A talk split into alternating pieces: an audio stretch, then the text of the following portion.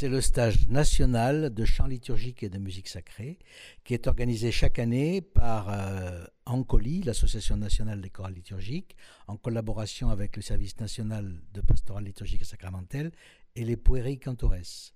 Et alors chaque année, le stage se passe dans une ville différente. Moi, depuis que j'y participe, je fais partie de l'équipe d'encadrement, j'ai visité la France. Et ça faisait très longtemps qu'il n'était pas venu à Bordeaux, ce stage.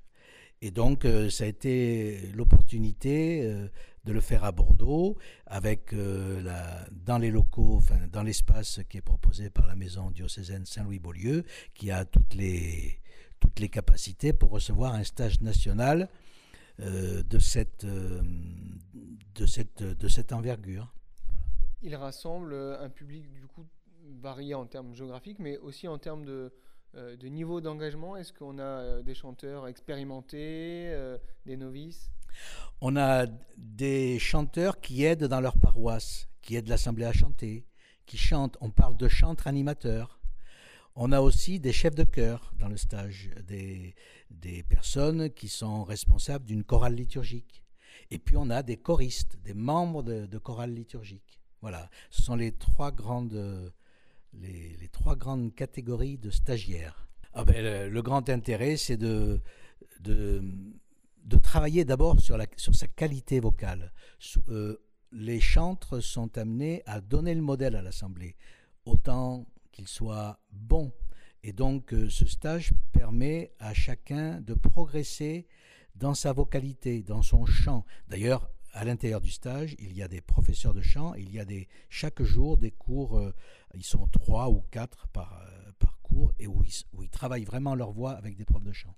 Donc ça, c'est l'aspect technique du, stage. Euh, est-ce qu'il y a aussi, étant donné que ça vient du service national de la pastorale liturgique et sacramentelle, l'occasion aussi de, revisiter un peu la fonction du chantre dans, nos liturgies, dans nos assemblées?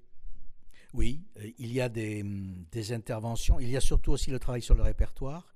Il y a à l'intérieur du stage des, interventions. Il y en a une dont je suis responsable, qui est sur euh, espace et liturgie. Donc, on situe l'action de celui ou de celle qui chante, qui est chantre ou chef de chœur ou choriste, dans l'action liturgique et dans l'espace liturgique. Voilà. Et ça, c'est très utile parce que ça permet aux personnes de pouvoir euh, revenir dans leur paroisse avec euh, d'abord du punch, ils sont regonflés, euh, et puis des, suggestions à faire aux autres personnes avec qui ils travaillent, aux équipes liturgiques, aux, aux équipes de pastoral sacramentelle, enfin voilà. Parce qu'il y a la messe, mais il n'y a pas que la messe dans la liturgie.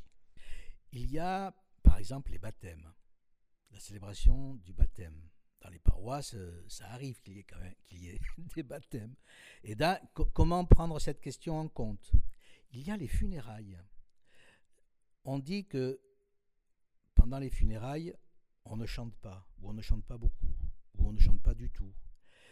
Or, les funérailles mériteraient d'être revisitées de ce point de vue. La liturgie des funérailles est porteuse de moments chantés, pas forcément par toute l'assemblée, on peut tout à fait comprendre que les personnes qui sont dans la peine ont du mal à chanter, mais c'est plus physique que psychique. C'est-à-dire que l'intention du chant dans les funérailles, elle est présente, et elle est présente euh, depuis très longtemps.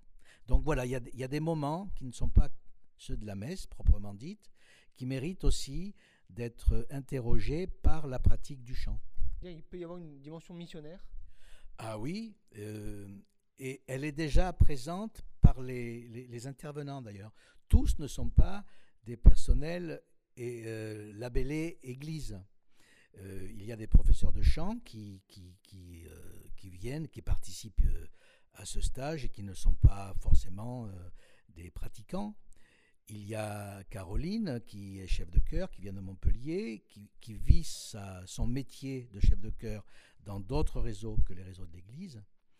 Et indépendamment de cela, euh, il y a aussi parmi les, stagiaires des personnes qui, qui, viennent au chant liturgique par des, comment dire, par, par, des accroches qui peuvent être liées à leur, euh, à leur culture ou à leur, euh, à leur vie dans leur quartier ou dans leur, dans leur commune, dans leur village. Voilà.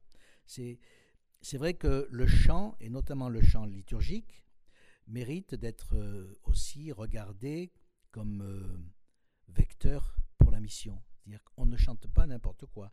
Certains chants liturgiques sont des chants qui accompagnent des rites, donc ils sont, j'allais dire, à usage interne, si on peut dire. Un agneau de Dieu, par exemple, ou une gloire à Dieu. Mais il y, a, des chants qui portent aussi en eux, je pense aux hymnes, euh, à, ces, auteurs qui ont beaucoup écrit pour, euh, pour la liturgie ou pour l'Église ou pour les communautés religieuses. Il y a des, chants qui sont des poèmes et qui portent en eux la possibilité d'une nourriture pour la vie spirituelle.